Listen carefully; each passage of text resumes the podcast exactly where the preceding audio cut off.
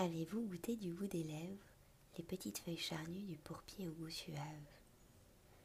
Avez-vous croqué la diplotaxis, la fleur de moutarde qui vous explose en bouche et vous donne envie de respirer pour de vrai? Connaissez-vous la sauge ananas à découper menu dans la salade des fruits d'été?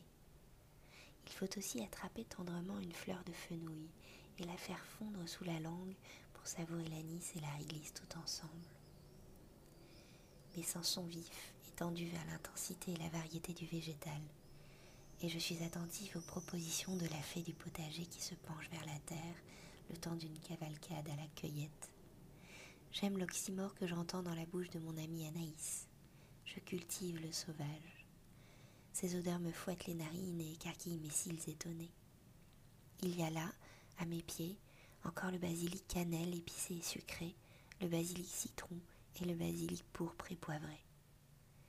J'apprends à passer doucement la main parmi les aromates et à sentir comme elles ont su, en un instant de grâce au contact et à l'écoute, parfumer les doigts légers qui font fermer les paupières. Ici encore, la verveine officinale, digestive et apaisante, et la citronnelle à la feuille coupante. La fleur de bourrache a ce goût iodé qui me ramène en Chine. Elle attire les insectes qui butinent du printemps aux premières gelées et fertilise le jardin. J'apprends l'oignon à la feuille creuse et l'ail à la feuille plate. Je comprends la salade de pissenlit, l'énergie et l'amertume. Dans le coquelicot, tout se mange, moi qui en faisais des danseuses d'opérette.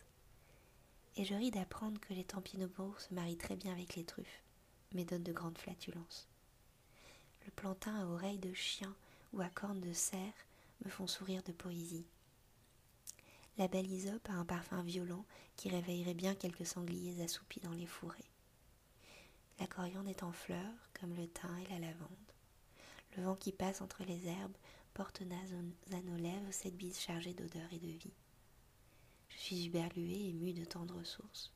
La tête me tourne de ravissement et de gratitude vers cette montagne qui nous surplombe. La Méditerranée n'est pas loin.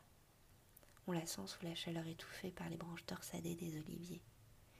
Leurs petites feuilles argentées nous procurent une ombre méritée, mais trop légère encore. Il faudra attendre que la cigale cesse de chanter pour retrouver la fraîcheur. En attendant, les murs de pierre nous protégeront. Merci Alexandra de la ferme des Calices. Bonne journée.